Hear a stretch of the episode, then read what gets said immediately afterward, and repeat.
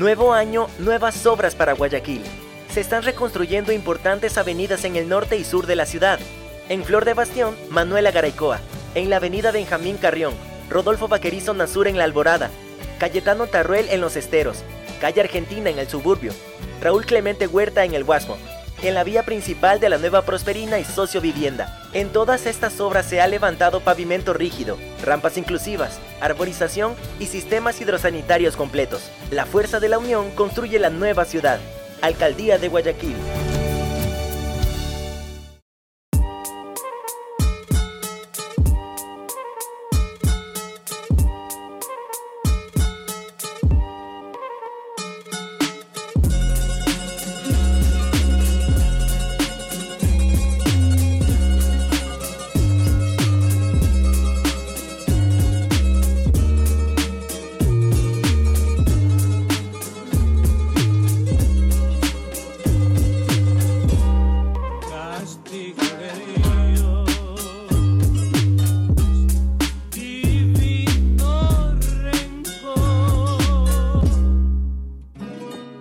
Muy, muy, muy, muy buenas noches. Bienvenidos todos a una nueva edición de Castigo Divino.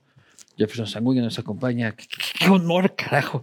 Qué honor que nos acompañes en la grabación del el día de hoy. Feliz, feliz aquí. Este, cuando ustedes están viendo esto, el Castigo Divino estará ya conquistando tierras aztecas. En realidad estaremos en nuestro segundo día de borrachera en, el DF. Eh, así que esperen pronto también los castigos internacionales que empiezan esta semana, o esta semana las grabaciones, primero México, luego Miami, y así llegaremos algún día hasta Bélgica. Eh, agradecer a los... ¿Dónde está mi teleprompter? Mascarilla. Yo, yo en toda la chompa tengo mascarillas por todos lados, loco. ¿Dónde está? Eh, mascarilla. Aquí está. Ya mascarilla. Agradecer a las marcas e instituciones que permiten que esto suceda, por supuesto, gracias a Uribe Schwarzkopf con su proyecto Aurora, que está listo para la entrega en la Ruta Viva, un proyecto puramente familiar, cooperativa Andalucía, y una de las instituciones financieras más solventes del país, cerveza 593, 100% Moslaca, como nuestra invitada de hoy. Eh, vino Navarro Correas, que como digo es el único Correa que no intoxica. Hoy es Sauvignon Blanc. Así que vamos a echarle. Este, y Cuscuy, que es el emprendimiento de mi mujer, que hace estos portavasos personalizados. Acá está en las redes sociales. Por favor, pídanla, inúndenle de pedidos. Yo se los agradezco que de eso vivo. Eh, sin más, para mí es un enorme placer eh, tener por primera vez una conversación con mi invitada de esta noche, hace poco ministra de Estado, eh, ministra de Estado de Derechos Humanos, eh, una persona que viene ejerciendo el activismo y la política desde pelada en la universidad, así que vamos a hablar con Bernardo Ordóñez. Hola, Luis ¿Cómo vamos? Bien, gracias. ¿Qué traes en esas cajitas? Unas cositas para ti. Pues, con fósforos traes. Con todo, con todo. vamos a fumar así, claro, aquí. No, no todavía. La pipa, dice aquí. No, no, no. No eh, todavía. Bueno, más tardecito veremos. Son dos cositas. La primera, eh, quería compartir contigo un símbolo que para mí significa muchísimo, que es una mariposa. Es eh, lo que nos acompañó durante este año que estuvimos en gestión y tiene tres significados. Primero, fue hecho por manos de mujeres cuencanas. Segundo, representan la lucha de las hermanas Mirabal, que dieron su vida por la libertad. Y tercero, siempre fue el cable a tierra que nos mantuvo a nosotros firmes en nuestras convicciones junto al equipo que hoy también me acompaña en este castigo divino. Entonces, esto es para ti. Muy chévere. Para que también te conviertas en un aliado de la causa.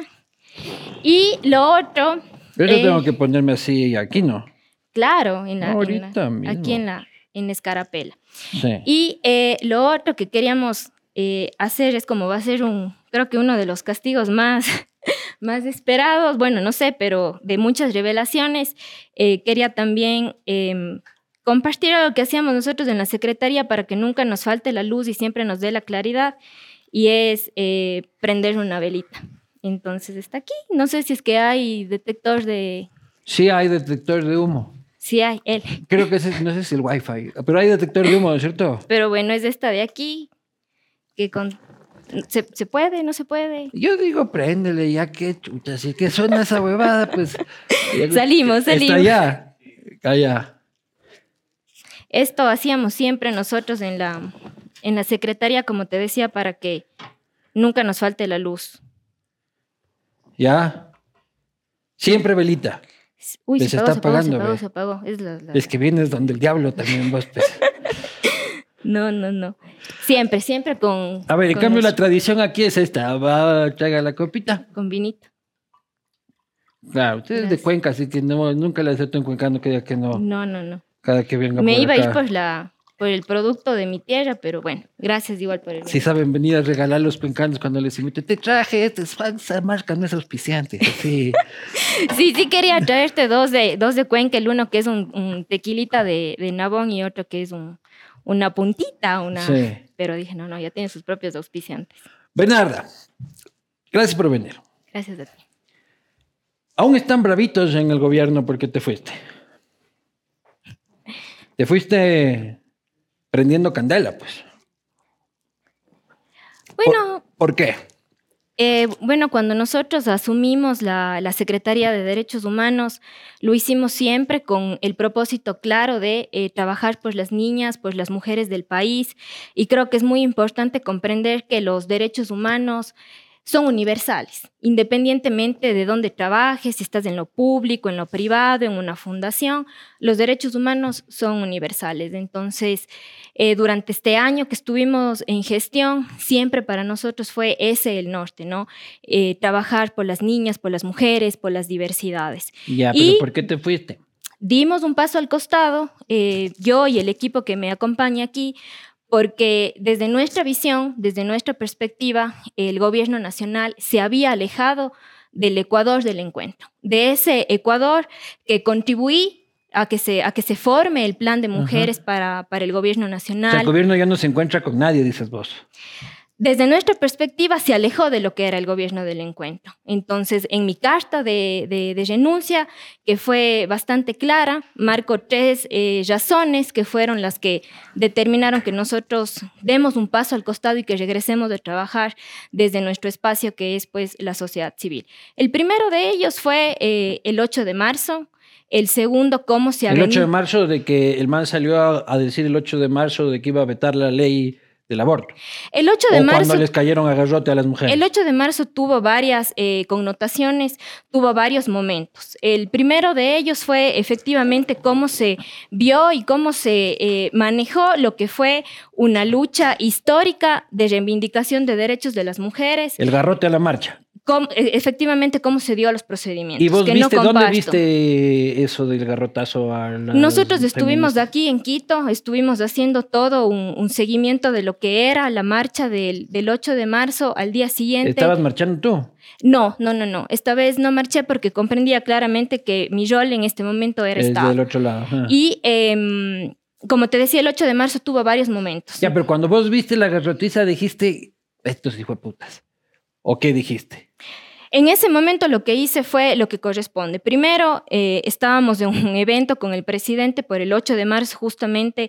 eh, Al mismo tiempo que el gobierno les garroteaba a las mujeres. Justamente en Cuenca, en un puente que es de reivindicación de derechos que se llama Vivas Nos Queremos, porque este puente se pintó de morado porque hubo una semana en Cuenca en donde mataron a cinco mujeres, una de ellas una joven de 26 años que murió con 112 puñaladas. Entonces, ese puente se llama Vivas Nos Queremos. Yo he estado en ese puente y era muy... eh, en ese momento, el 8 de marzo, que estábamos acá con el presidente firmando un decreto para un reconocimiento de- del bono del- del femicidio, tenía un tanque de un camión humo en el puente Vivas Nos Queremos. Entonces, en ese momento, Como un tanque de camión humo. era un, Un tanque, ahí. era un camión humo antidisturbios en un puente de reivindicación de derechos.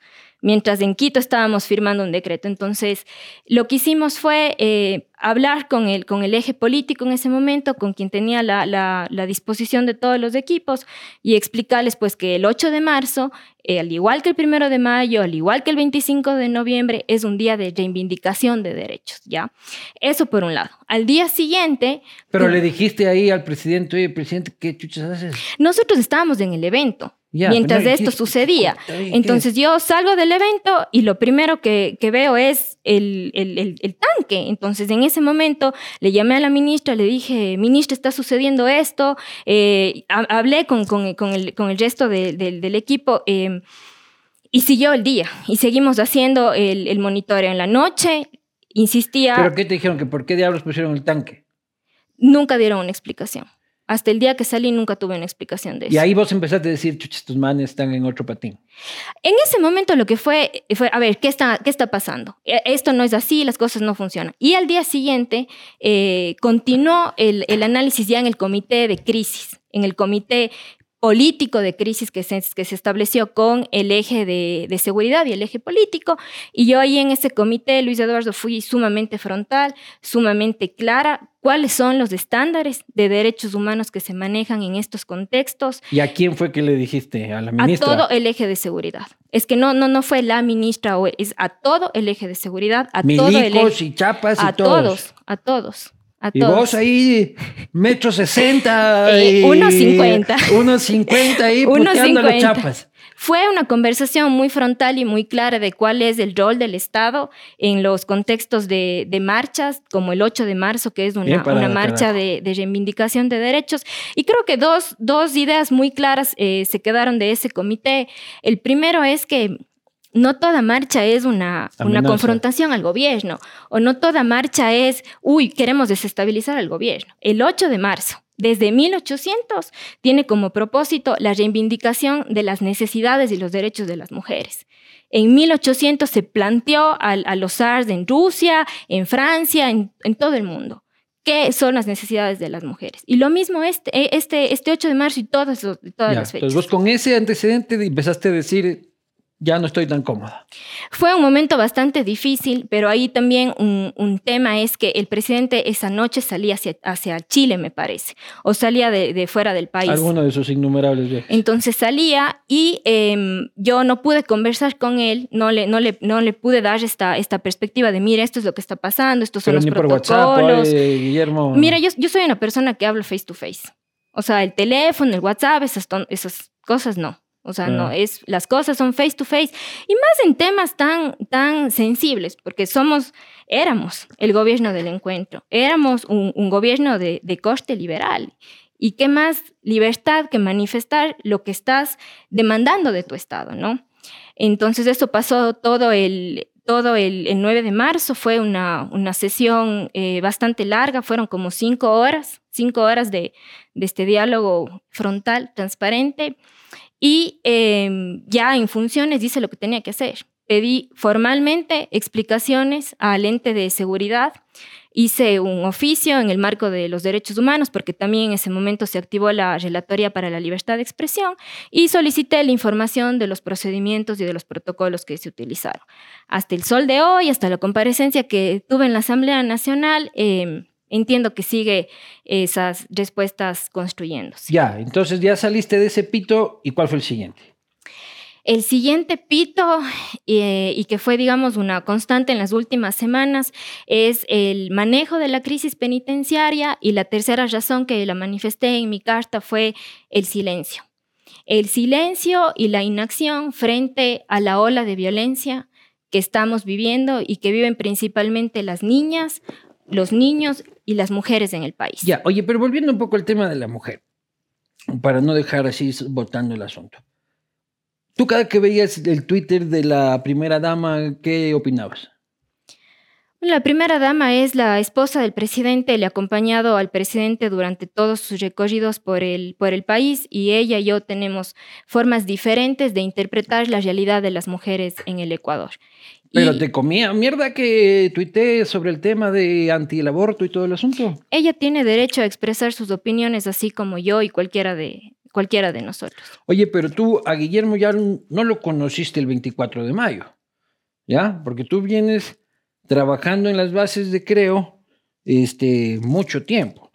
Entonces tú ya sabías que él era Curuchupa, ¿ya? ¿Por qué te sorprendes ahora? No me sorprende.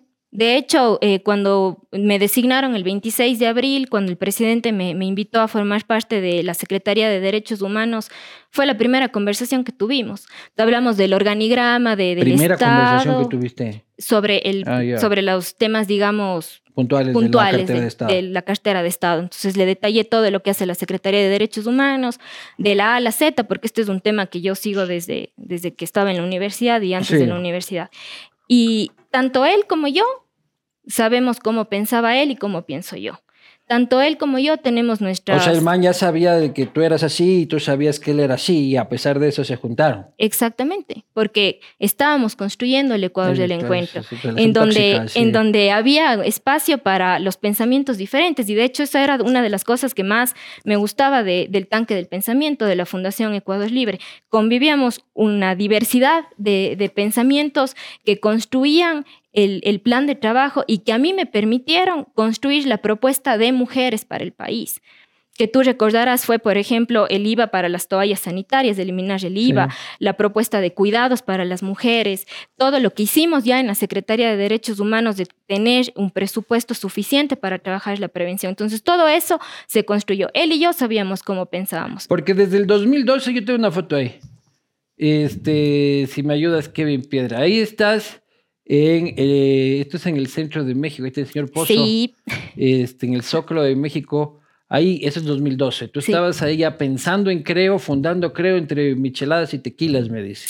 Verás, eso de ahí justamente era en un encuentro de derecho internacional eh, penal ya, eh, por ejemplo, lo que tiene que ver con la Corte Penal Internacional. Los crímenes de Maduro se están tramitando en esa, en esa corte y eh, en ese tiempo estábamos haciendo política en la universidad. Estábamos, siempre digo yo, eh, tratando de cambiar las cosas que no. Pero siempre has sido tú liberal.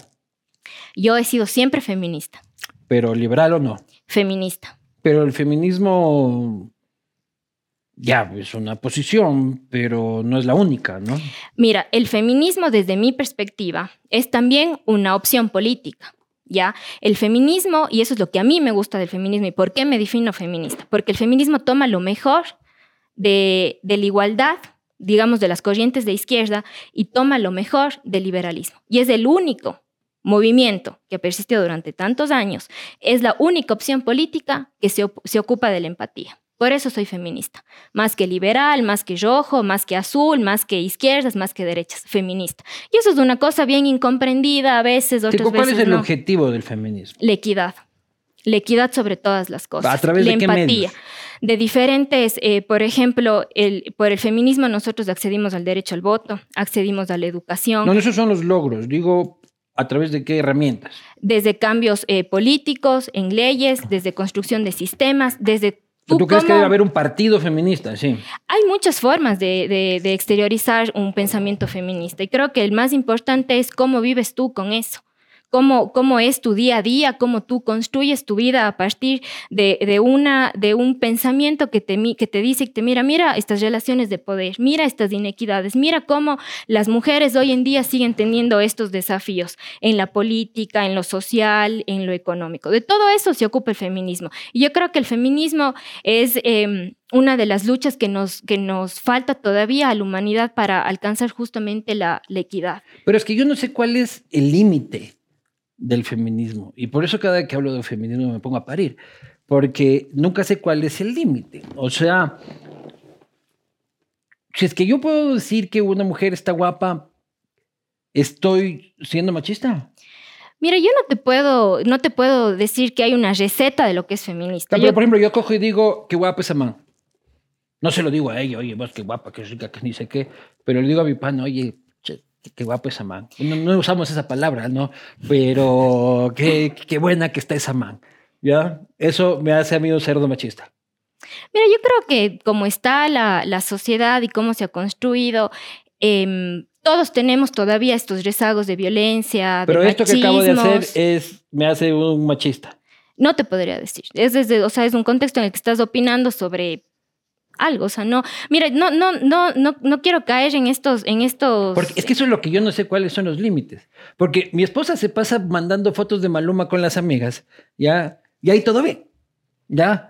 Pero si uno se está pasando fotos de Jennifer López, es como que, ah, cerdo, machista, cosificador de la mujer. Y las mujeres sí, este, pucha, que Brad Pitt, que ni sé qué, que qué guapo y que sin camiseta, que tal y cual.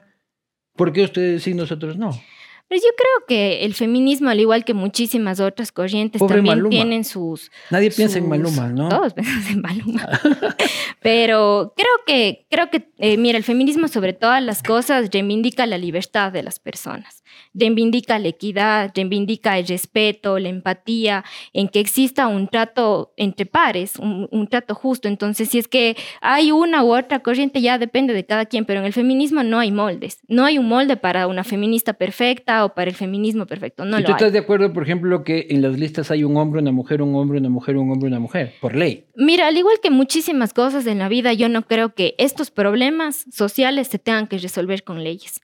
Pero la realidad nos ha demostrado que sí necesitas una ley. Necesitas una ley para que un padre pague una pensión alimenticia ah, a su hijo. necesitas una ley. Que en una lista de, candidatos salga hombre, mujer, hombre, mujer, hombre, mujer, hombre, mujer. Pero por eso, si compartimos el mundo. Una solo de mujeres, una solo de travestis, una de lo que quieran, pero que estén los mejores. No, porque no necesariamente, porque si compartimos el mundo, hombres, mujeres, transexuales, travestis, eh, de diferentes cosas, no hemos aprendido a compartir el poder. Entonces, ahí necesitas la ley, ahí necesitas la ley para hacer el camino un poquito más. Pero ¿cuántos géneros hay ahorita, Bernarda? Yo ya perdí la cuenta. ¿Cuántos géneros hay?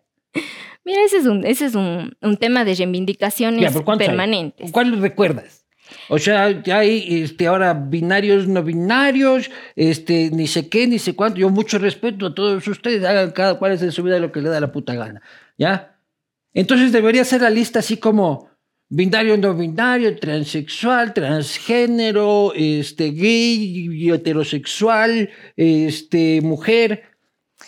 Mira, yo. Cuando deberían las listas conformarse por los mejores que seguramente serán más mujeres. El tema de la meritocracia es algo que lo podemos discutir, eh, porque las mujeres hoy en día estamos muy bien preparadas y no aún así accedemos, hasta mejor incluso, y no, no accedemos de la misma manera a puestos de liderazgo, a puestos de decisión, porque la vida de las mujeres es como un electrocardiograma.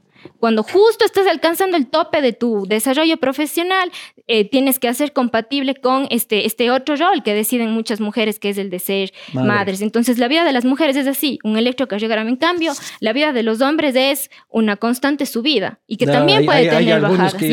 Pero lo que sí quisiera eh, dejar como, como idea, Luis Eduardo, es que yo decidí estudiar Derecho porque creo en el poder de las leyes de transformar la realidad, porque la realidad no es justa. No, no estoy de acuerdo que existan leyes para cuotas, leyes para pensiones alimenticias, leyes para cosas que deberían ser sentido común. Pero las leyes sí nos ayudan. Y con todas estas leyes que tenemos, igual nos faltan 200 años para alcanzar la equidad. Eso es lo que te dice los, eh, los, indicadores internacionales. Sí, sin lugar a dudas, pero tener el feminismo como única lucha, que es respetable, no soluciona el resto de problemas. O sea, la equidad de géneros no soluciona otros grandes problemas del país. Yo creo que la equidad sí soluciona todos los problemas del país. O sea, la equidad de hombre y mujer, yo no sé si es que le va a dar agua potable a, Durán. pero por supuesto. ¿Por ejemplo, porque con el feminismo, con el estudio de las eh, inequidades, por ejemplo. La que no le dio agua a Durán fue una alcaldesa. Pero más allá de las, más allá de los liderazgos y de las personas, estamos hablando de conceptos. ¿Cuál es el problema principal que tiene este país? Ahorita la violencia. La falta de equidad. La violencia es, eh, la violencia es causada por también inequidades. Pero no de hombre-mujer. Es inequidades en general, es, inequidad social. Y el feminismo sí es, eh, un, es, es una corriente de pensamiento que se ocupa de todo eso.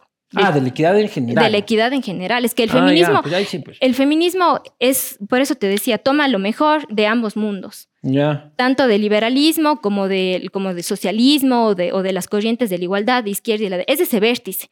Es lo que une. ¿Y qué opinas de las que son así, ah, machete al machote, este, eh, te odio hombre por haber nacido? Yo creo que todas las corrientes de feminismo, porque aquí el feminismo hay que ponerle una S mayúscula al final. son eh, muy plurales, son muy diversos. Y creo que cada feminismo construye y te acerca un poquito a la equidad. Ya, pero ¿qué opinas de los, del machete el machote? es producto de la indignación de cómo las mujeres nos matan, de cómo las mujeres nos violentan todo el tiempo y cómo las mujeres tenemos que convivir con el miedo, no solo a que nos roben, sino con el miedo a que nos violen y a que nos maten y con el miedo de que sales y que no y que no y que no y no sabes si es que vas a regresar a tu casa. Entonces, son diferentes formas de canalizar la indignación. ¿Cuál es la que yo creo? Yo creo en la transformación del derecho, yo creo en la educación, yo creo en la transformación de los paradigmas sociales. ¿Y qué opinas tú de que en la guerra de Ucrania solo podían salir las mujeres y los niños. Y los hombres estaban prohibidos de salir del país porque tenían que coger un rifle y este, ofrendar su vida a la patria. Eso es algo que también se, se cuestiona desde diferentes eh, puntos de vista del feminismo, pero lo que está viviendo en Ucrania, los conflictos que tenemos hoy en día son sumamente eh, dolorosos y te da cuenta de lo jodido que está el mundo. Sí, yo sé, no, no, pero en la generalidad no, o sea, yo te digo es, Nadie en el mundo se escandaliza de por qué dejan a los hombres solos, sin sus familias, abandonados. A muchos de ellos, yo, soy pésimo para darme de puñetes, a mí me dan una AK-47 y me pongo a llorar. No, fíjate que el feminismo también sí cuestiona eso. Sí cuestiona, por ejemplo, esa presión. Gracias. Porque no estamos en equidad en, la tomadera. Pero bueno. Claro, pues me siento, me siento vulnerado en el concepto de equidad porque Uy, ya estás tomando como yo. No, fíjate que, que, el feminismo y que los estudios de género y todas estas cosas sí se ocupan del tema de los hombres. Por ejemplo, los estudios de género, de feminismo, como sea, eh, revelaron que la tasa de suicidio de los hombres es mayor que de las mujeres. Una de las consecuencias es esa excesiva presión social de ser el proveedor. Entonces, a que veas que el feminismo sí es una respuesta, al menos desde mi perspectiva política, frente a todo lo jodido que está el mundo en sus diferentes ¿Y por eh, qué no tenemos un delito específico nosotros de matar hombres? Tienes el asesinato, tienes la muerte violenta. ¿Cuál es la diferencia? Es ¿Por qué ustedes tienen una diferencia? Porque a las mujeres les matan quien juró que les iba a amar, porque a las mujeres les está matando su conviviente que es muy diferente morir, por ejemplo, producto del sicario, que es muy diferente ¿Y si morir a mí me mata una mujer celosa. ¿Ya? Es, es un contexto de violencia imagino que también pasa, ¿no? Pasa, pasa. Y, mira, yo cuando estuve en universidad... ¿Y por qué nadie habla de eso? Sí se habla y sí se visibiliza. la violencia intrafamiliar se está completamente eh, invisibilizada, está completamente normalizada pese a todos los esfuerzos que se han hecho. Pero, cuando, cuando, cuando, una mujer dice, y está muy bien, de que en mi casa me pegan, se activan las alarmas, denuncia, el hijo de puta se va preso como tiene que ser. ¿Ya? Cuando un hombre dice, en mi casa me pegan, todo el mundo se le caga de risa y es la burla de sus panas. Porque eso, no es equidad. Eso no es equidad, eso no es justo y eso no está bien. ¿Por qué no está bien? ¿Y cuál es la raíz? ¿Qué es lo que ataca el, el feminismo? Es primero que busca una vida de paz para todas las personas habla de erradicar todas las formas de violencias. Y una forma de violencia también es la pobreza estructural, también es la inseguridad. Entonces, de verdad, el feminismo es un, tema que es muy apasionante, que puedes estudiar muchísimas perspectivas, muchísimos, eh, eh, y dar soluciones. Por eso yo creo en el feminismo. Por eso si tú me preguntas cómo te defines como feminista, aunque sea jodido, aunque sea incomprendido muchísimas veces. Sí, sí, no. Y yo celebro el feminismo constructivo y el feminismo que se abre al diálogo y el feminismo que no te te, crucifica a, la primera, a, la primera inquietud que puedes, que puedes tener. Pero bueno, ahora sí, superado el tema de género, empieza el segundo momento de tu separación del gobierno del encuentro, que es la violencia carcelaria. ¿Es culpa de Lazo lo que está pasando en las cárceles? El problema en el sistema penitenciario es estructural, es producto del olvido del Estado, es producto del abandono del Estado por muchísimos años. Eso da cuenta eh, los diferentes expertos y los diferentes organismos internacionales. ¿Cuál es mi punto de quiebre en el manejo del sistema penitenciario? Y tiene que ver con eh, lo que nosotros hicimos cuando estábamos en la Secretaría de Derechos Humanos. Primero es comprender el fenómeno. A mí me decían, es que tú defiendes delincuentes, es que los derechos humanos son de, de, los delincuentes, de los que violan, de los que matan. Y aquí varias puntualizaciones. Primero, hay que condenar las acciones. Está pésimo que se viole, está pésimo que se mate, eso tiene que resolver la justicia y sancionar la justicia. Pero lo que nosotros hicimos cuando vimos el, el sistema penitenciario es primero ver por qué se están muriendo, qué está pasando, quiénes están muriendo. Muere el que entró por una pensión alimenticia, muere el que estaba por un problema de tránsito. Entonces es todo el... Eso es quiénes están muriendo, pero el por qué es por bandas del narcotráfico enfrentadas? Son muchas causales, son muchas causales. Principalmente el narcotráfico. El, narcotráfico y cuál es, cuál, es el, eh, cuál es nuestra visión o cómo nosotros vemos de la problemática de la, de, de la seguridad y cuál es nuestro punto de quiebre el narcotráfico en este momento está capturando a niños. Sí. Ya, desde los 10 años ya están en redes de microtráfico. Y de hecho, La Posta hizo un, un, reportaje de tres segmentos de cómo se está eh, haciendo el microtráfico en el país. Eso nos dicen los datos. A los 10 años, desde los 6 años, ya están los niños en las redes de microtráfico. A los 15 años ya están cometiendo delitos contra la vida. Y a los 20 años ya están en el sistema penitenciario a los 25 años ya están muriendo dentro de las cárceles. Entonces, si tú no trabajas seguridad y rehabilitación social, lo único que estás haciendo es agrandar más el problema. ¿Ya? Ese es, esa es nuestro, nuestro, nuestra divergencia que pero existe. Pero la gente lo que ve, yo estoy de acuerdo contigo, pero la gente lo que ve es, hay un tipo en la cárcel que ha matado a 55 personas, este, que ha violado 20 mujeres, que le ha cortado los dedos a otros 50 y, y el tipo para colmo es víctima. Y el Estado tiene que entrar a dar una caricita, a preguntarle si es que está bien, este, y a tener que disculparse si es que llega un policía y le mete un cachazo en la cabeza. A ver, varias, varias consideraciones con respecto a eso. El Estado es responsable de todo lo que pasa adentro de un centro de privación de libertad, cárcel o como le quieras llamar, ¿ya? El Estado es el responsable por absolutamente todo, ¿no es cierto? Segundo, aquí nadie está con, con utopías, o al menos desde mi perspectiva, con utopías de no, que esto, que no, no, no. Los derechos humanos, sobre todas las cosas, son procedimentales. Si es que tú tienes una persona privada de libertad que ha cometido lo que pasó, por ejemplo, en Guayaquil, lo que pasó en Cotopaxi, lo que pasó en, en, Turi, lo que está pasando en Santo Domingo, hay un tratamiento especializado para esas personas.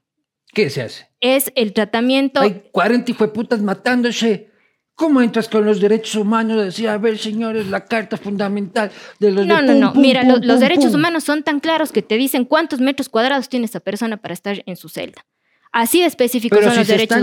Los derechos humanos son tan claros que te dice uso progresivo de la fuerza, ta, ta, ta, ta, ta. Los derechos humanos te dicen que cuando tienes esos incidentes tienes que separarles a las personas que tienen estos peligros. Esos son los derechos humanos.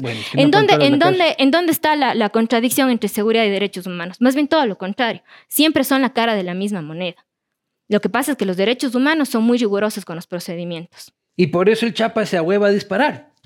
En el país faltan muchísimas cosas, entre ellas, entre ellas el entrenamiento para el, personal que está en la primera línea, eh, los insumos, el equipo técnico y sobre todo trabajar en la rehabilitación social. Y eso es algo que estábamos haciendo en la Secretaría de Derechos Humanos. Establecimos la primera política pública de rehabilitación social con un enfoque de derechos humanos. Porque vimos, porque vimos quiénes son los que están al interior de los centros de privación Pero en otros países, te, policía te mete un tiro por la mínima. En otros países se respetan igual los derechos humanos. No hay ningún país en el mundo que esté aislado de estos procedimientos. Mira, nosotros acá eh, recibimos el asesoramiento de expertos internacionales que te decían, verán, en la zona 8, en Guayas, las cosas están muy complicadas. Lo que tienen que hacer es una moratoria. ¿Qué es la moratoria? En los centros de Guayas, déjenles quietos. Cuidado, se les ocurre hacer estos traslados porque van a, van a, van a darse fugas. Entonces, lo que dicen los derechos humanos que se, que se advierten, que se toman como alertas y cuando no se hacen caso tienen consecuencias fatales, como la que acabamos de ver en Santo Domingo. Y a mí me ha dado muchísima tristeza. Pero es que tú crees que tú vas a ir a hablar con Junior y Fito y les vas a decir, Junior, este es tu metro cuadrado, Junior. Este, ¿Estás bien? El agua calientita, sí está calientita, la comida está todo bien. Junior, quédate quieto, no mates a 25 hijos de putas más. El man te va a decir, señora, sí que chévere. Este, por favor, acompáñenla a la puerta y trácata, trácata, trácata. obviamente no, no es así de simple la situación. La mente criminal ¿Me entiendes, Cos? La mente criminal, mira, el país tiene muchísimas complejidades. ¿Ya? Y una de ellas es no haber tenido eh, la logística preparada para este tipo de personas y el tratamiento para este tipo de personas, ¿ya? Entonces, no, no es que aquí vamos a entrar en un proceso de dial, no, hay que, hay que establecer los procedimientos. Y eso es responsabilidad ya, pero ¿qué hacemos ahorita que se están matando esta gente? Lo que se tenía que haber hecho cuando nosotros dimos algunos lineamientos. Primero, el censo penitenciario. Nosotros trabajamos en el censo penitenciario, construimos, gestionamos el, presupuesto para el censo penitenciario. Pero si tienes una cárcel, ¿cuántos hay? Uno, dos, tres, trescientos, doscientos. O sea, el problema es otro. O sea, yo no entiendo cómo, y yo soy respetuoso de los derechos humanos, pero no entiendo cómo una política de derechos humanos puede corregir un problema tan grave y de tanta violencia. y a veces te tengo que confesar que sí me pica un poco porque entra algún harta demencia ahí y tas, tas, tas, quieto ahí, coche tu maker, y los ponga...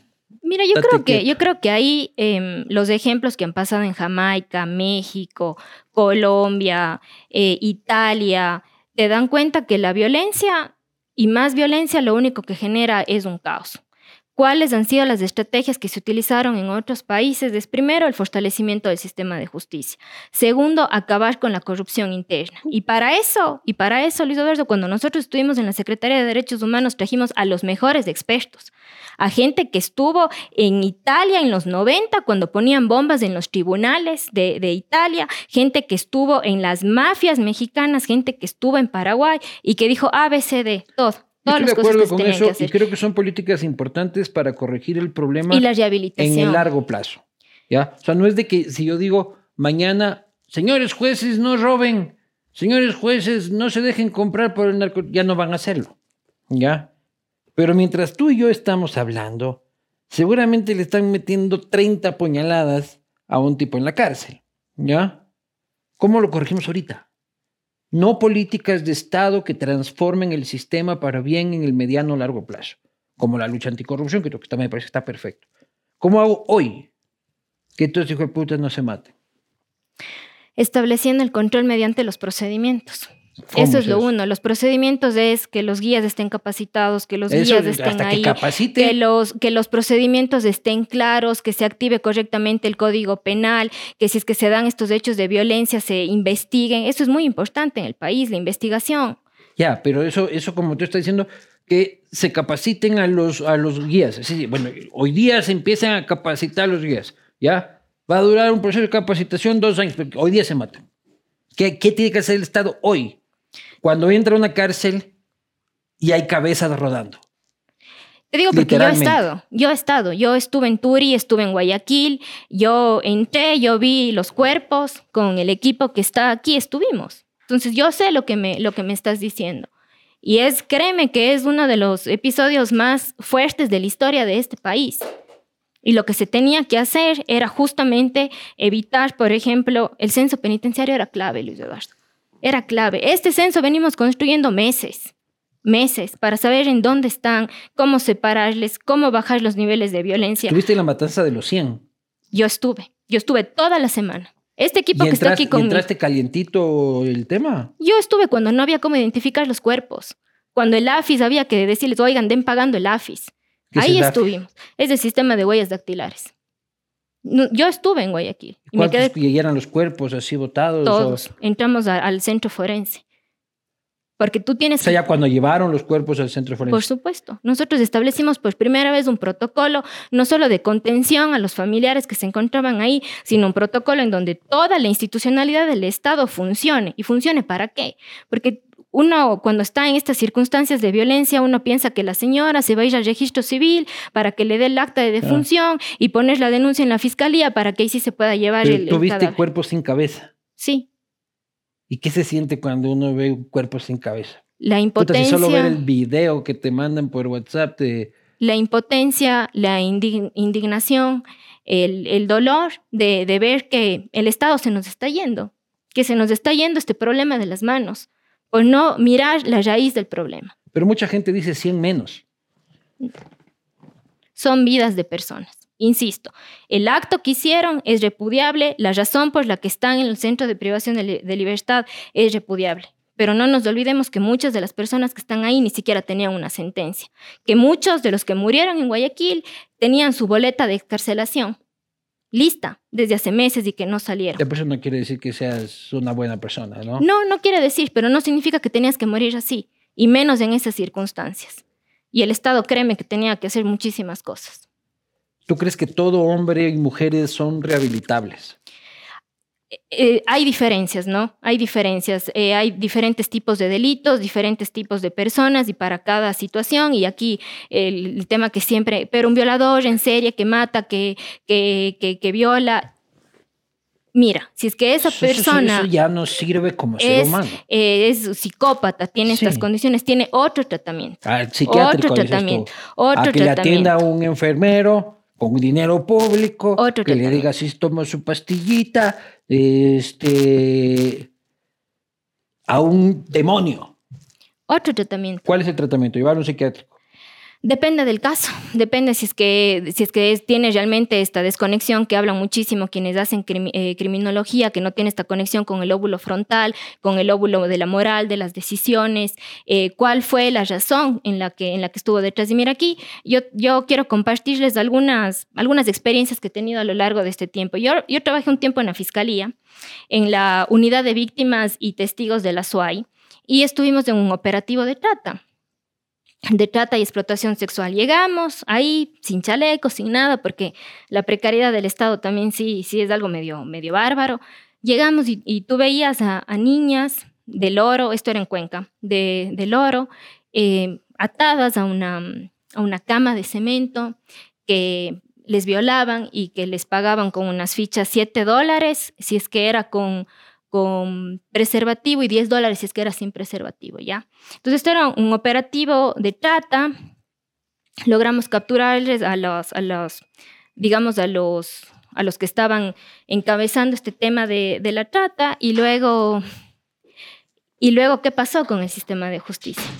Si es que estuvieron tres, mes, tres semanas en prisión, fue mucho. Salieron. Y luego eh, descubrimos en esta, en esta historia de vida que es un círculo, que ellos eh, estuvieron también inmersos en, trata, que ellos fueron eh, violados y abusados y luego ellos fueron reclutadores. Entonces eso es lo que hay detrás de, del sistema penitenciario. Esto es, esto es lo que hay detrás de ese, de ese Ecuador que nadie quiere ver, de ese, de ese Ecuador que le, que le das la vuelta y que prefieres contar eh, buenas noticias para, para olvidarnos que... El Ecuador del encuentro. Lo que, lo que fue el Ecuador del encuentro. Lo que fue. Sí, pero yo creo que esas son soluciones a largo plazo y no sé qué hacer hoy día. Y tú tampoco creo que sabes qué hacer hoy. Lo que se tiene que hacer ya se dijo. Ya se dijo y no lo dije yo, Bernardo Ordóñez, secretaria de Derechos Humanos en su momento, lo dijo un task force con los mejores expertos de la región y del mundo. Ya se dijo lo que se tenía que hacer.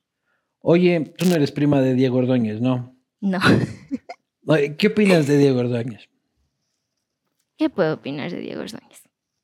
Que se está inaugurando en el feminismo. ah, dijo que era feminista, dijo el otro día. Pero ¿qué opinas de él políticamente, claro, no personalmente? Políticamente te podría decir que ya que está en esto del feminismo, eh, y como siempre decimos las feministas, hay que ponerse los lentes violeta y mirar la realidad del país para gobernar. ¿Pero tú crees que él es feminista o es cuento? O sea, él ha dicho que, es feminista. Yo te puedo decir que un feminista siempre cuestiona el ejercicio abusivo del poder. Un feminista o feminista siempre eh, es respetuoso hacia las otras personas. Ah, y él no es respetuoso hacia las otras personas. Bueno, hay actos de público conocimiento en el que desde nuestra perspectiva se traspasaron algunas líneas. Oye, ¿y tú crees que Lazo está encapsulado, alejado de la realidad del país? Sus encuestas revelan una situación que no es la deseable para él y para el país. Eh, ¿Qué diablos le pasó? O sea, vos vienes del think tank del gobierno, ¿no? Y el tanque, el tanque ha estado medio vacío, pues ahora que, que gobierna, que no les alcanzó el tanque para terminar el año.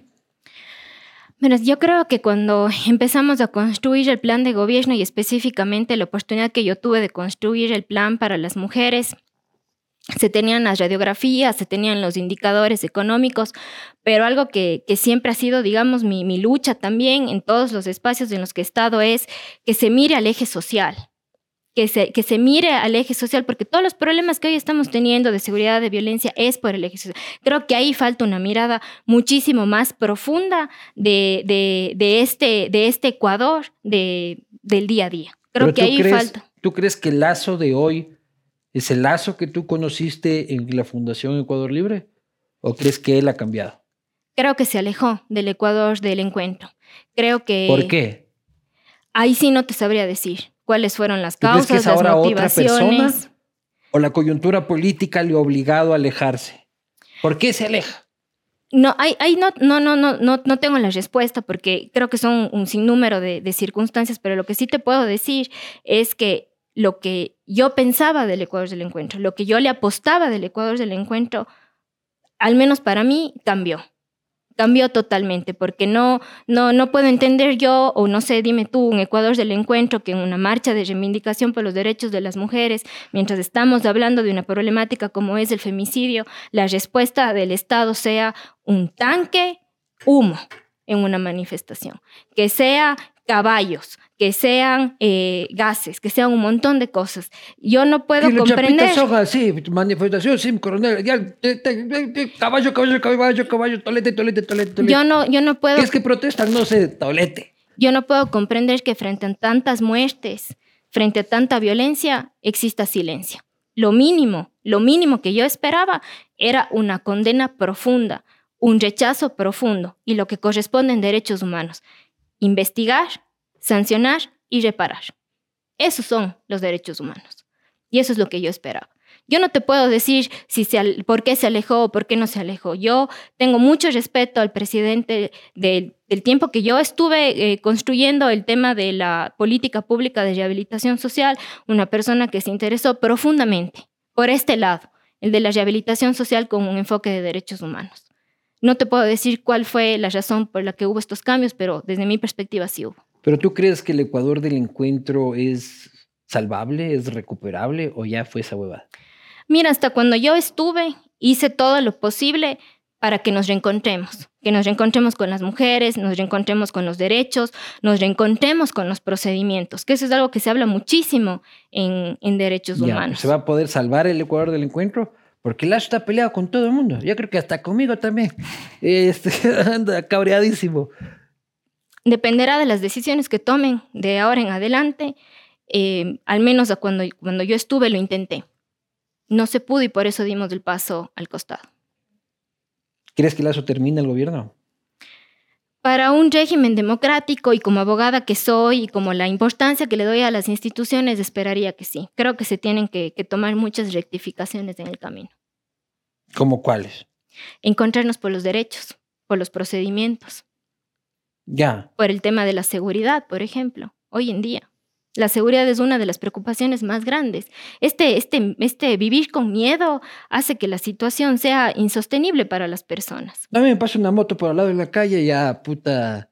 Imagínate para las mujeres, que aparte que tienes miedo de que te roben, tienes miedo de que te violen. Claro, en el quinto misterio gozoso, claro, no, pucha, las mujeres siempre son mucho más vulnerables económicamente no sé cómo se va a solventar este país, porque todas las reivindicaciones sociales requieren de dinero, ¿no? Requieren de dinero, pero invertir en derechos, invertir en el eje social, a la final lo que te hace es que después del Estado no tenga que invertir tanto en atención. Por ejemplo, eh, lo que tiene que ver en, mi área, que es la erradicación de la violencia hacia las mujeres. Em, la violencia a este país le representa el 4% de su PIB. ¿Por qué?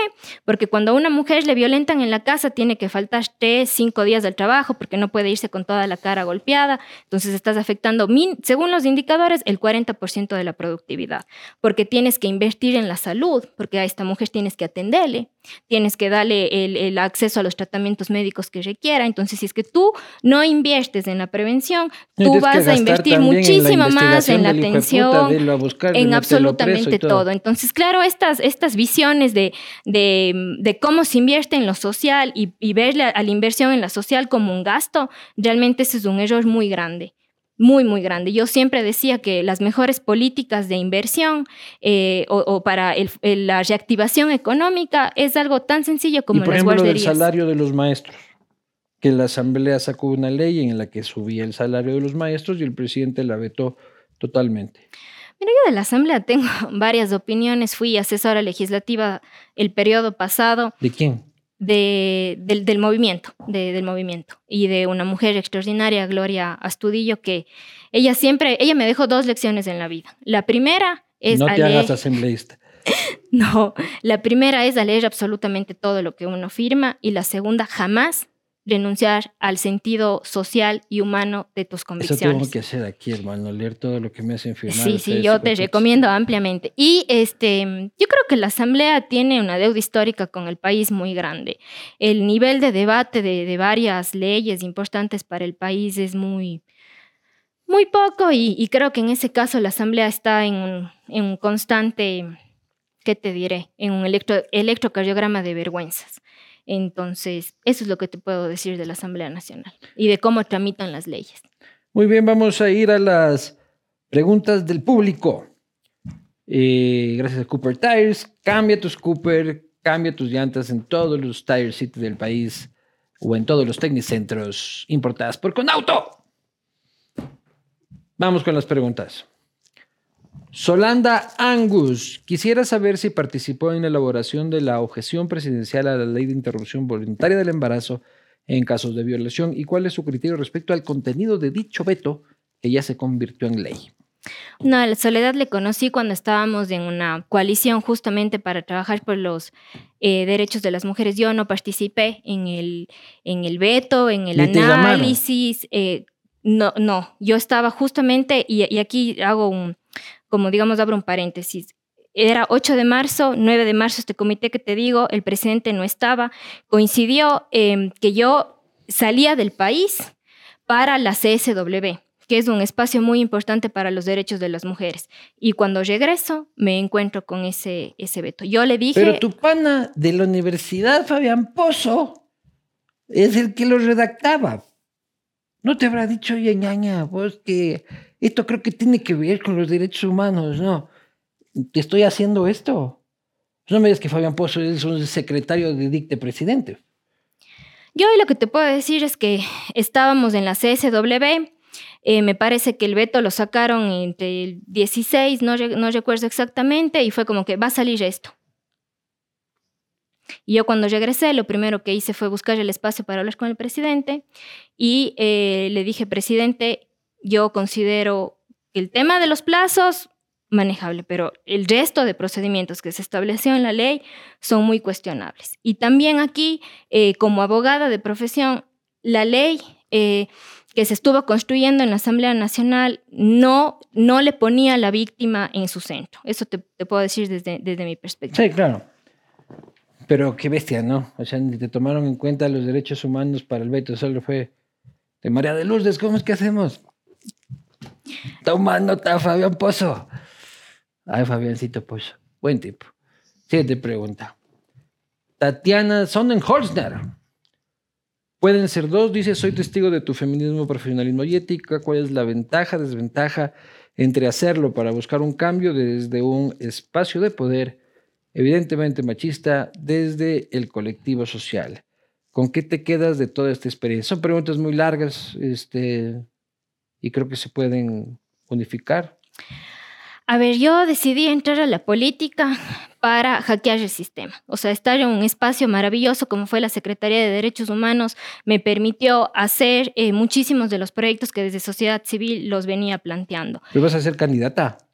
Algo yo estoy bien desde este espacio. Nunca le cierro las puertas a absolutamente nada porque sigo creyendo en la, en la política, pero esta política que es para transformar lo que está mal de la sociedad. Esta política de, y sobre todo en los derechos humanos que fíjate tú son universales y que no cambian, pues si es que estás en, el público o en lo privado, entonces desde en esa política creo yo. En la que Interrumpí tu respuesta a la pregunta de la señorita que luego va a decir que soy un patán por haber interrumpido la respuesta?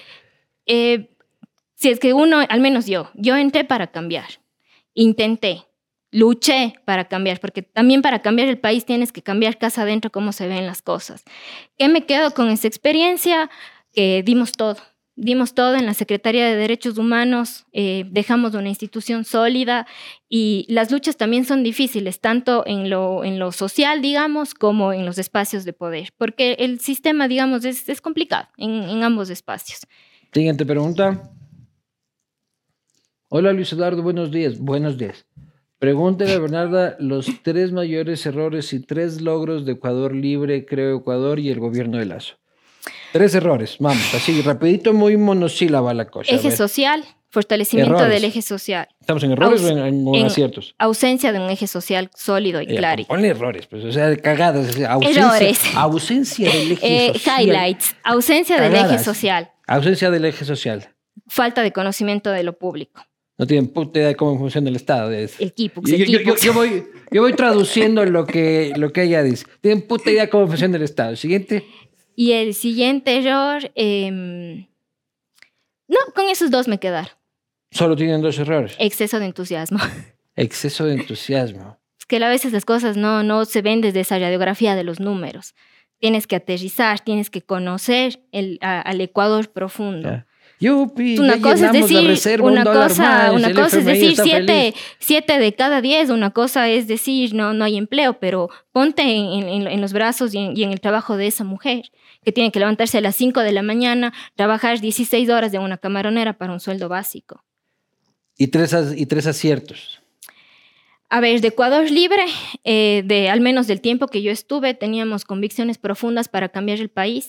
No sea tan hippie, oye, aciertos del gobierno, dice, de Ecuador Libre como de Ecuador Libre, decía. Pero ya como gobierno. Convicciones, convicciones para cambiar el país. Eh, sentido, digamos, de ¿Crees que todavía tienen convicción de cambiar el país? O sea, ¿crees que todavía tienen buenas intenciones? Sí, todavía se tienen buenas intenciones. Eh, otro acierto es haber estudiado, pero a veces mucha economía y mucho estudio, hay que hacerle compartir. Pero se imagino así en Ecuador Libre con un brande así diciendo problema del Ecuador. Y creo que un acierto, un acierto de Ecuador Libre. Al gobierno y esa otra huevada, pues chucha. Mira, un acierto de Ecuador Libre creo fue abrir el abanico a personas que pensamos diferente. Y ahí sí, créeme que teníamos unos debates profundos muy interesantes. Eso creo que fue un acierto. Y creo que falta otro acierto. Ya dije tres. ¿Ah, sí? Los tres desde ah, mi perspectiva. El otro acierto es de que hayan convertido a Diego Ordóñez en una persona eh, feminista. Feminismo, sí. Ah, eh, pero yo creo que ese es, es un mérito enorme de este gobierno. Siguiente pregunta. ¿Por qué aceptó la creación de una secretaría con un presupuesto tan alto en un país donde sobra la pobreza, falta la medicina y el acceso a la educación? ¿Por qué como secretaria primaron los intereses de los grupos progresistas y no del bien común? A ver, la Secretaría de Derechos Humanos es el ministerio más chiquito de todo el Ejecutivo. Tiene un presupuesto de, ahorita codificado de 9 millones en corriente y con inversión llegamos a los 21 millones de dólares. Y tiene las competencias, desde mi perspectiva, las más hermosas y las más chéveres trabajar. Tienes trata de personas, tienes el tema penitenciario, tienes todo lo que es la erradicación de la violencia hacia las mujeres, diversidades, tienes cultos, organizaciones sociales, a los PIAPs, que son los guaoranis que están en la Amazonía ecuatoriana. Todo eso es la Secretaría de Derechos Humanos, un chiquito Ecuador. también al ¿qué te puedo decir? El Ecuador del encuentro. y a ver si los este, encuentra a los taromenanes, pues ese nosotros ya, eh, les, ya les encontramos. Ese, con el, ese el encuentro, ir a encontrarles a los, a los tagaeris, encontrarles a los taromenanes. Con el proceso de vacunación, a los, a los guaranis les encontramos y encontramos eh, más chocitas y cosas así. Eh, yo... a los guaranis son los encontrados. Sí, en contacto los no inicial. contactados son, los, tagaeris y los taromenanes. a esos son a los que quieren encontrarlos porque este es el Ecuador del encuentro. Entonces, con Petroecuador tratan de encontrarles a los tagaeris, pero no pueden andar por ahí desconectados de este fervor patrio. Bueno, yo acepté ser secretaria de Derechos Humanos por, lo que te digo, ¿no? Yo venía del tanque del pensamiento, construimos el plan de mujeres para, para el Ecuador, es un, es un trabajo que ha sido eh, mi causa de, de, toda la vida. E-, y Ese tanque es el verdadero tanque de humo, pues. Puro humo. Ese tanquecito, ¿no? tenía propuestas interesantes. Si tú te fijas en el plan de gobierno presentado, tenía, tenía propuestas eh, muy interesantes para el país. Sí, sí, sí, pero una cosa es con charango y otra con guitarra. Este, siguiente pregunta. Pregúntele por qué tanto silencio ante los femicidios. En 2021, en 2021 contó con 180 y la Secretaría no dijo nada. Pregúntele sobre los ataques. Bueno, esto ya hablamos ampliamente, así que podemos pasar. Este, Andrea Ávila, ¿por qué aceptó un cargo en un gobierno que no iba a garantizar derechos? ¿Qué define la política pública en materia de género? Ya hablamos de la primera dama. ¿Por qué se demoró en renunciar? Dice que tienes que haber renunciado más antes. Bueno, yo con, respecto a la última pregunta, lo que te dije, o sea, estábamos luchando también a la interna, estábamos buscando este espacio de reencuentro con las mujeres, de reencuentro por los derechos. Lamentablemente no se dio y por eso decidimos dar un paso al costado. Sí, las otras creo que ya se han ido solventando. Siguiente pregunta. Gabriela Torres, ¿cuántas veces se autocensuró en temas coyunturales con los cuales su posición personal distaba de la narrativa gubernamental en temas como el veto. ¿Te censuraste alguna vez? Jamás. Alto, claro y pausado, como decía mi profesor. De Siempre vos metías pico ahí en gabinete. Siempre, desde la primera sesión de gabinete hasta la última. así como que chucha está mal otra vez. ya se estaba acabando el gabinete, eh, presidente. Claro, el de defensa así ve, está mal, chucha, empezamos. Sí, alto, claro y pausado, como decía mi profesor. ¿Y vos sentías esa onda en el, en el gabinete así como que chucha, ya empezó esta? Yo no sé, mira, yo creo un poco en esto de, hasta del universo. Yo nací el 8 de marzo. Entonces ya desde ahí yo tenía una, una clara convicción por los derechos de las mujeres que no me ha apartado ni un solo segundo en mis convicciones más profundas. Ya, pero eso qué tiene que ver con que si es que estoy preguntando, si es que la gente en el gabinete decía como... Es que ¿cómo puedes quedarte callado? Al menos yo no puedo. Ya, ya, no te estoy preguntando eso. Te estoy preguntando si es que sentías que en el gabinete cada vez que hablabas era como, verga, esta mano. No, la verdad no. Eh, un par de veces, eh, justamente en estos temas, eh, digamos, crisis de seguridad o crisis de cosas así, el eje de seguridad decía, está bien que nos digas las cosas, síguenos diciendo las cosas, solo que han cambiado muchas cosas y los personajes también. Sí, síguenos diciendo, hablar a la mano. Este, siguiente pregunta. ¿Cómo cree que terminará el gobierno de Lazo en el ámbito de los derechos humanos, Javier Coloma? Yo espero que el gobierno... Quieren eh, ser Bukele, dicen.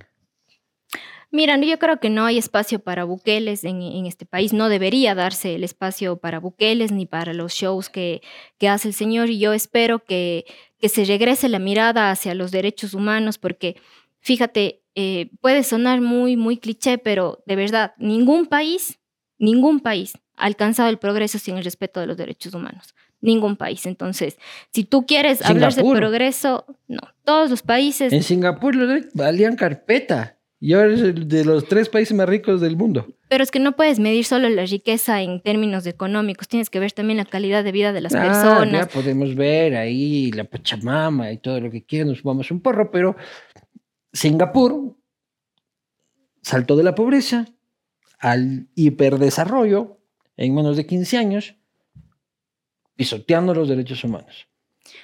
No digo que esté bien, solo te lo cuento. Mira, yo, yo creo que al final del día, en un país donde no hay eh, las libertades, donde no hay los derechos en su... No, no, no puedes hablar de progreso. Puedes hablar de riqueza, de acumulación, de capitales, de todo lo que quieras, pero de calidad, de progreso, de vida plena, no.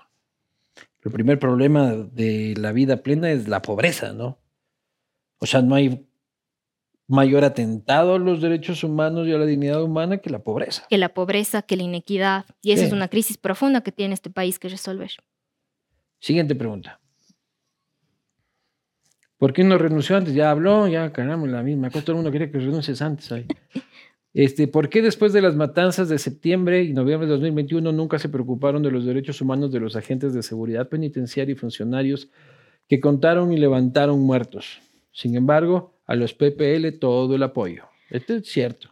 Nosotros como cartera de Estado... Nunca hemos hablado de un, de un guía muerto, ¿no? No, solo hablamos de presos muertos. Pero sí han habido atentados a los guías y eso es algo que, se, preocupa, que se preocupa también eh, el SNAI de su equipo, de su personal humano y eso es algo que nosotros sí lo planteamos, dijimos, a ver, son eh, los guías penitenciarios conviven con las personas privadas de libertad, eh, cómo está su salud mental, cómo están sus condiciones de vida. Mira, un tema que, que, no se ha hablado y es, por ejemplo, nosotros compartíamos el edificio con el SNAI y nosotros también eh, recibimos el, el, atentado y todo lo que pasó ahí. Entonces, una de las preocupaciones siempre fue cómo están los equipos, cómo están los equipos que están sosteniendo esta crisis. Y sí fue una porque eran vecinos, pero. No, no, no, no. Mira, nosotros estuvimos en, en Guayaquil, nosotros estuvimos en Guayaquil, nosotros sostuvimos a policías que se quebraron y a guías y a, funcionarios del SNAI que se quebraron. O sea, estar en una matanza de ese nivel, no, no, no, no te puedes imaginar lo complejo que es, los familiares, los cadáveres, es muy complicado. Entonces, desde nuestra cartera de Estado nos hemos preocupado por los derechos de absolutamente todas las personas, siempre sin importar la hora, sin importar el lugar. Siempre estuvimos en primera fila velando por los derechos y la seguridad de todos.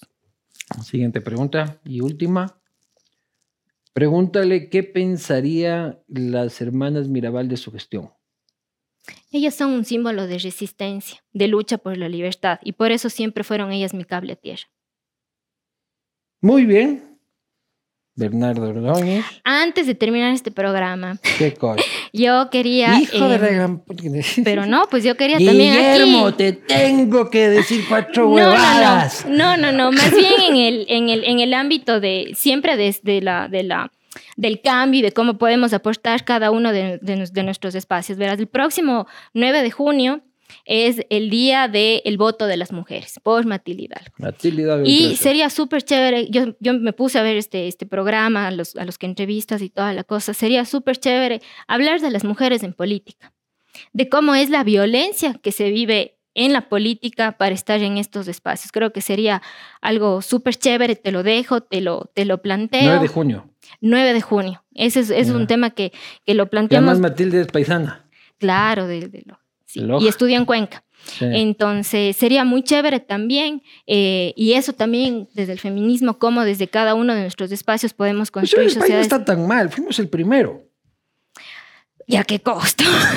¿Y a qué costo? Sí, eh, verás, mira, el, Ecuador ha sido pionero en muchísimas cosas, pero es importante ser pionero y sostener, sí. Claro. También.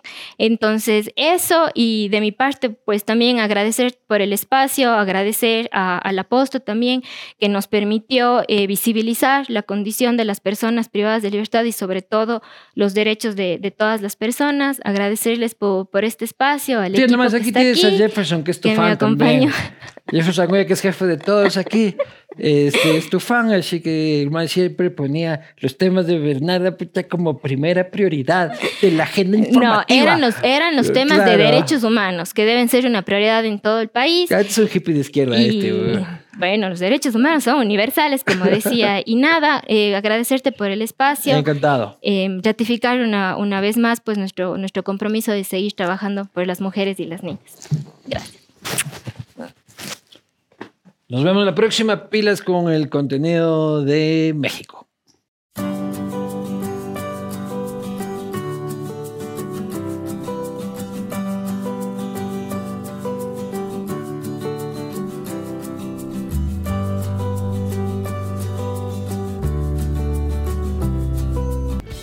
Nuevo año, nuevas obras para Guayaquil. Se están reconstruyendo importantes avenidas en el norte y sur de la ciudad en Flor de Bastión, Manuela Garaycoa. En la avenida Benjamín Carrión, Rodolfo Vaquerizo Nazur en La Alborada. Cayetano Tarruel en Los Esteros. Calle Argentina en el suburbio. Raúl Clemente Huerta en el Guasmo. En la vía principal de la Nueva Prosperina y Socio Vivienda. En todas estas obras se ha levantado pavimento rígido, rampas inclusivas, arborización y sistemas hidrosanitarios completos. La fuerza de la unión construye la nueva ciudad. Alcaldía de Guayaquil.